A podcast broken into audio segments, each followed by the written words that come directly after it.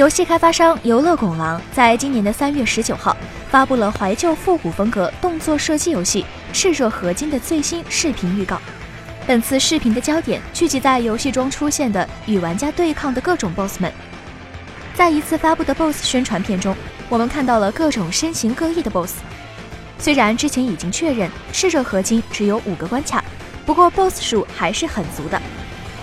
游戏的制作方乔米亚社是一个位于巴西的独立工作室。实际上，他们之前已经有两款游戏登陆了 Steam 平台，一款银河恶魔城类的横版动作游戏《奥达洛斯》，和一款同样是像素怀旧风的横版卷轴游戏《奥尼肯》。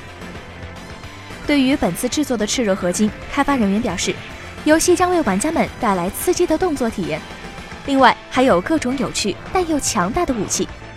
游戏的目标人群主要是上个世纪黄金时代的横屏动作游戏爱好者。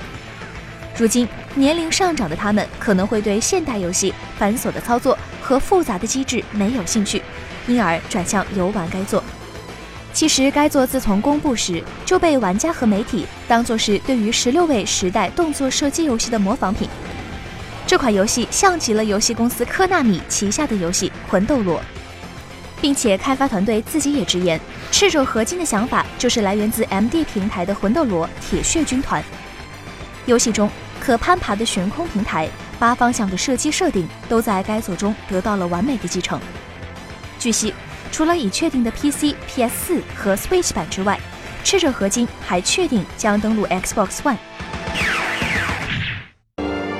请扫描以下二维码，添加关注“游戏风云”官方公众号。